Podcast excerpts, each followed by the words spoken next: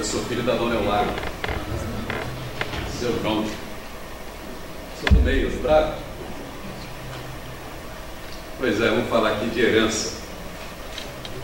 Herança é algo importante que a gente, agora sim. Vocês já tinham me ouvido antes, né? Herança é algo importante que a gente ganha para aproveitar, para usufruir um bem que a gente tem que agradecer. Ou um legado muito importante que a gente precisa preservar. Eu acho que é sobre isso que eu pretendo falar. A sugestão dessa conversa com vocês hoje é sobre isso. Algo que foi a tônica praticamente descobri tarde da minha vida, pessoal e profissional, talvez espiritual também. Dom Pedro II, a gente aprendeu na escola, ele herdou o império brasileiro aos seis anos de idade. O pai voltou para Portugal, Dom Pedro I, e ele ficou aqui com essa herança, um país inteiro. Ele não tinha consciência naturalmente do significado daquela herança. A minha história guarda alguma semelhança com a história de Dom Pedro I. Eu também não tinha consciência do que significava aquilo que eu recebi aos seis anos de idade, mas foi também a minha herança. Só que ele recebeu a herança de Dom Pedro I, seu pai, e eu recebi da Dona Eulália, minha mãe. Bem,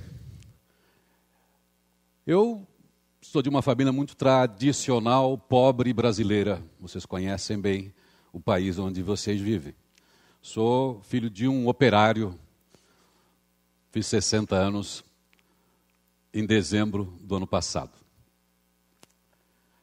Minha família, por volta de 1964, era composta do seu João, a dona Eulália, e mais cinco filhos: o Edson, o mais velho, o Isidro, a Maria, o Irineu e a Magali.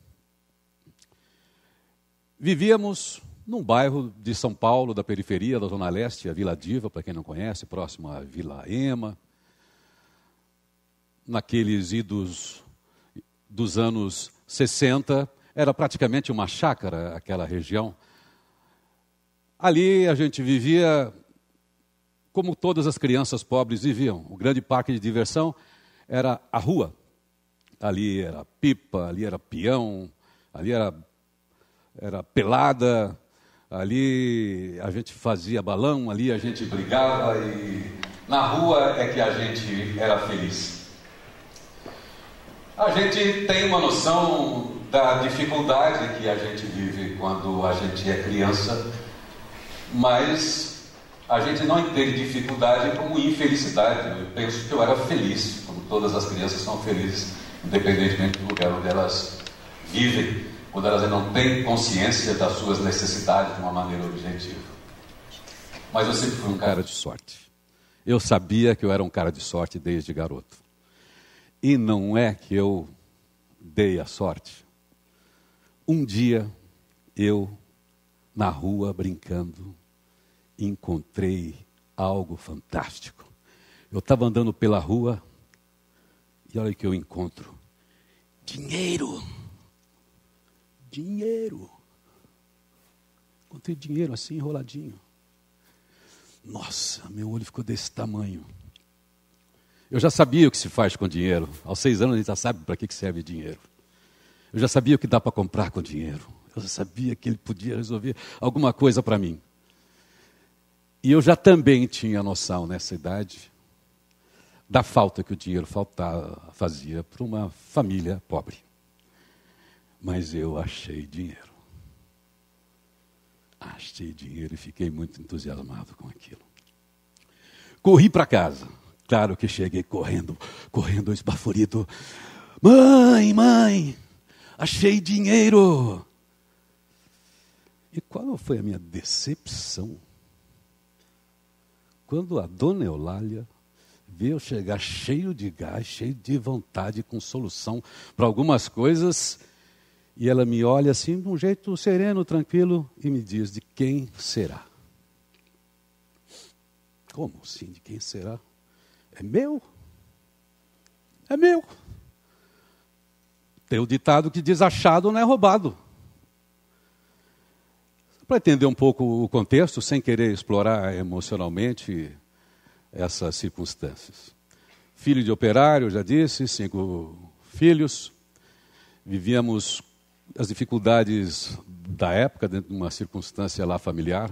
Morávamos de favor num barraco nos fundos de uma outra casa de alvenaria que tinha em frente.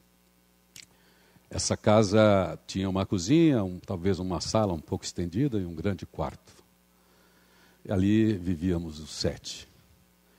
Eu não entendia aquilo como infelicidade, naturalmente não tinha consciência para isso. Mas é claro que eu lembro que não tinha chuveiro. A gente tomava banho numa grande bacia, com água esquentada e tal, com aquela economia toda.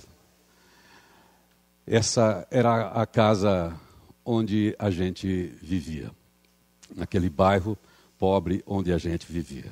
O seu João saía todo dia cedo para trabalhar, a gente praticamente não via o seu João, voltava à tarde, a gente já também estava dormindo. E talvez os encontros mesmo com os pais era no fim de semana. Acho que como funcionou praticamente a sociedade quase sempre, os filhos ficavam com as mães, os pais iam trabalhar e os pais mais antigos iam para a guerra, para as suas batalhas. Mas enfim, de quem será a dona Eulália? Me perguntava. E sem mais nem menos, ela me pegou pela mão e já foi para a rua. Naturalmente que eu, contrariado, acompanhei fazendo figa. Não vai achar. E a dona Eulália andando, dali a pouco desce uma senhora pela rua Évora. Eu já pressenti também, Claro que a dona Olária ela vinha um pouco no zigue-zague, um pouco nervosa, olhando para o chão, olhando para um lado, olhando para o outro. A dona Olária, ainda sem revelar, pergunta: a senhora está procurando alguma coisa? Então, dona, perdi o dinheiro do gás. Naquela hora eu desanimei, desfiz a figa porque não funcionou. Ela fez assim. Meu menino achou. E saiu da mão da minha mãe, aquele dinheiro embrulhadinho assim. Foi para a mão daquela senhora. Talvez eu tenha ouvido um graças a Deus, Deus abençoe, mas eu estava ainda um pouco contrariado. E assim voltamos para casa, sem mais nem menos. E lá, esse assunto, essa história caiu no esquecimento. Esquecimento de todos e de, mim também. O tempo passa, a gente se esquece de pequenas histórias, lembranças da infância, mas talvez aos 40 anos, não sei se quando a gente pega essa curva da vida, por algum motivo estranho no nosso cérebro, a gente começa a puxar da memória algumas histórias. E aos 40 anos, com a perspectiva do tempo, é que de repente é, o de quem será voltou para a minha cabeça. Eu em função da família grande, depois daqueles cinco vieram mais dois no, numa mudança, enfim. Eu fui o, o, cara da família que saiu de casa aos 16 anos para um empreendimento pessoal, eu era comerciário, e aí dois amigos, filhos de um pastor que tinha loja no interior, em Botucatu, mudança de igreja, ele vendeu aquela pequena loja para os filhos e para mim, eu comprei aquela loja sem dinheiro para pagar com resultados, e assim saí da periferia de São Paulo, Zona Leste, e fui fazer meu intercâmbio cultural em Botucatu para empreender nessa loja. Ali eu tive a felicidade de encontrar meu lugar do mundo, ainda que a nossa loja não tenha prosperado, porque eu já aos 17 anos comecei a escrever num jornal chamado Folha da Estrada, e aos 18 ingressei na Rádio Municipalista de Botucatu, onde praticamente moldou a minha vida profissional e também a minha missão de vida como comunicador ali também, depois de completar o colegial, eu consegui entrar na faculdade de comunicação em Bauru, fui para lá, arrumei uma rádio, não tinha dinheiro para fazer a matrícula da faculdade. Um amigo da rádio me emprestou, devolvi depois de dois anos. Consegui o crédito educativo e assim consegui ir para a faculdade mesmo sem dinheiro, depois de não prosperar, enfim, consegui eh, ter a confiança de algumas pessoas para poder realizar aquilo que eu precisava é, naquele momento. fazendo uma curva da história, voltando aqui para os meus 40 anos, eu já em São Paulo, 40 anos é uma idade interessante para nós. 40 anos você se sente realizado. Eu já tinha passado por várias emissoras, já tinha um big de um repertório na propaganda, centenas de trabalhos na propaganda, você se sente um pouco poderoso, você se sente muito realizado, você às vezes se sente até com alguma soberba, talvez, do que você pode representar para si mesmo. E num dia cinza, eu passeando pelo passeando não, passando pelo Parque do Ibirapuera, não sei por que veio essa história do quem será para minha cabeça novamente. E aí deu um troço em mim. Eu peguei, parei num daqueles portões de entrada ali do Parque do Ibirapuera, parei o carro para visitar a minha infância, e aí eu comecei a fazer um percurso sobre essa herança que a dona Eulália tinha me transferido aos seis anos de idade, lá no ano de 1964. Eu estava um cara de sucesso profissional, estava tudo de bem com a minha vida, e aí eu comecei a pensar como é que eu consegui todas as coisas que eu tinha conseguido. Não que sejam coisas grandiosas, mas eu me sinto um cara realizado, me sentia muito bem. E falei, poxa, todas as coisas que eu consegui na vida, eu devia a alguém. Alguém fez isso por mim. Sempre foi dentro de um grau de confiança, sempre foi dentro de um grau de honestidade. E aí é que eu deduzi que a herança que eu recebi da dona Eulália foi justamente o que deu sustentação para todas as relações que eu tive na minha vida seja para os amigos que me indicaram para trabalho quando eu nem tinha experiência, seja para os amigos que me prestaram dinheiro sem saber se eu ia devolver, seja para as pessoas que me deram responsabilidade nas empresas que eu tive responsabilidade, sem saber se eu tinha capacidade de gerenciamento de pessoas e, e equilíbrio para aquilo, seja para tudo aquilo que eu consegui do ponto de vista pessoal, profissional e na construção das relações fortes que eu tenho até hoje tudo eu entendi, estava dentro daquele princípio ativo que a dona Eulália acessou naquele dia.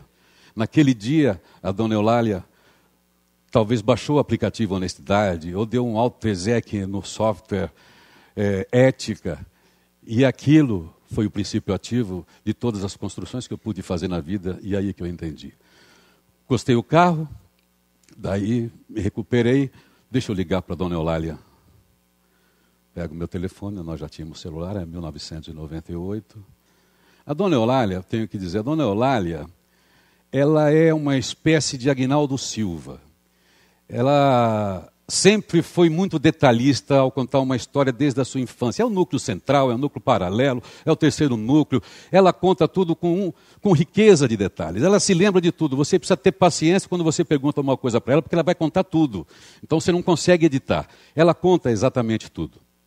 Peguei, liguei, emocionado, para dizer obrigado na, naquele, naquele momento. Falei, dona Eulália, queria lembrar alguma coisa aqui. Eu queria a riqueza de detalhes dela. Dona Eulália, a senhora lembra um dia assim, assim, assim, assim? Sabe o que ela me respondeu? Não. Como não? A dona Eulália não lembrar? A dona Eulália se lembra de tudo. Aí eu fiquei realmente emocionado, chorei e fiquei pensando sobre isso. A dona Eulália não sabia aquilo que estava fazendo comigo. Ela talvez nem soubesse o que ela estava fazendo com ela. Algum algoritmo ali dentro dela, também herdado, fazê-la multiplicar esse valor, esse princípio. Enfim, eu fiquei emocionado, chorei e depois a gente vem nessa fase da vida com as conclusões. O Confúcio, quando chegou aos 70 anos, ele disse que não precisava mais vigiar os seus pensamentos. Qualquer lugar que os seus pensamentos trafegassem, iriam para um pensamento bom. A dona Eulália, que aos 31 anos de idade, com cinco filhos, não lembro dela, acho que ela já tinha esquecido as suas vaidades, não lembro de um objeto de vaidade da dona Eulália, um batom, um creme, uma chinela, uma sandália havaiana quando era moda, dois vestidos, duas saias. A dona Eulália precisava vigiar os pensamentos dela. E aí é que a gente entende o que são as nossas mães, o que são as mulheres na história das civilizações. E aí é que a gente entende que a ética é mãe. A mãe é ética. A ética não está na academia. A ética está nos princípios nisso que a gente carrega, talvez mesmo antes da gente ser uma civilização. Talvez as fêmeas de todas as espécies já carregam isso, que é da construção de suas comunidades, dos seus grupos e construção da sociedade. E quando eu falo disso, eu não quero falar da história de mais um garoto pobre que teve a chance eh, de crescer, mas eu quero eh, mesmo dedicar isso às mães ricas, independentemente da posição social que elas ocupam, porque são elas que constroem esse tecido da sociedade. E no momento do século XXI, onde a mulher cada vez mais tem a sua participação nas instituições, na política e nos governos, e a gente espera que cresça mais, certamente a gente pode ter essa utopia de novo de um mundo desigual, consertado, de um mundo que é violento, que possa ser menos violento, porque a palavra colaboração, a palavra solidariedade, elas não são ligadas à nova economia, à tecnologia, não. Essas palavras nem foram urdidas pela etimologia, não tem histórico, essas palavras foram urdidas no útero, porque era a dona Eulália, ou a sua mãe, ou as tias, ou todas as pessoas que conseguiam pegar dois ovos, dois ovos, bater, para multiplicar e servir como mistura para cinco pratos naquela mesa, ou sete. Então, eu queria depositar a minha confiança nesse novo mundo, na ética mãe, na mãe ética, que a gente tenha sempre oportunidade de visitar os nossos valores, os nossos princípios e multiplicar. Dom Pedro conseguiu ficar com toda a sua herança até os 58 anos de idade, quando em 1889 fundamos a República e todos os seus bens foram expropriados. Os bens que eu adquiri da Dona Eulália ficaram 100% comigo. E, curiosamente, ficaram 100% também com meus seis irmãos. E, curiosamente, também espero que esses 100% estejam com os meus quatro filhos, com os meus quatro netos, com meus quatro bisnetos. Portanto, essa não é a história de um menino pobre que pôde crescer, mas é a história dedicada às mães ricas. E antes que fique tarde, quero apresentar. Essa é a dona Eulália. Aqui ela já está aí, né? Essa é a dona Eulália. Muito obrigado.